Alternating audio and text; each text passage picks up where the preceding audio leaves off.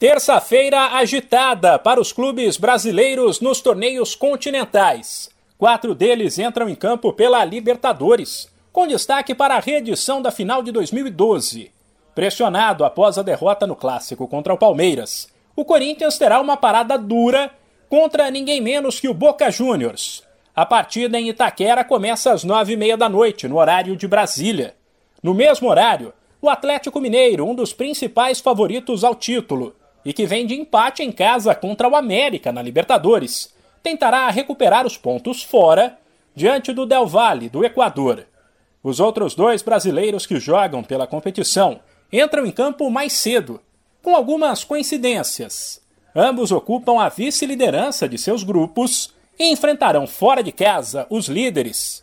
Às 7h15 tem Libertar e Atlético Paranaense, Estudiantes e Red Bull Bragantino.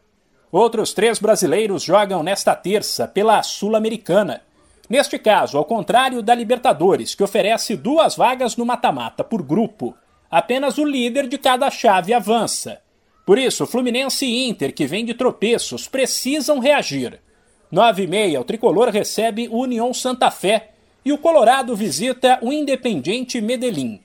A situação do Ceará é mais confortável. Líder do grupo G com duas vitórias em dois jogos, ele pega a 7-15 o Lanterna General Cabadeiro no Paraguai. De São Paulo, Humberto Ferretti.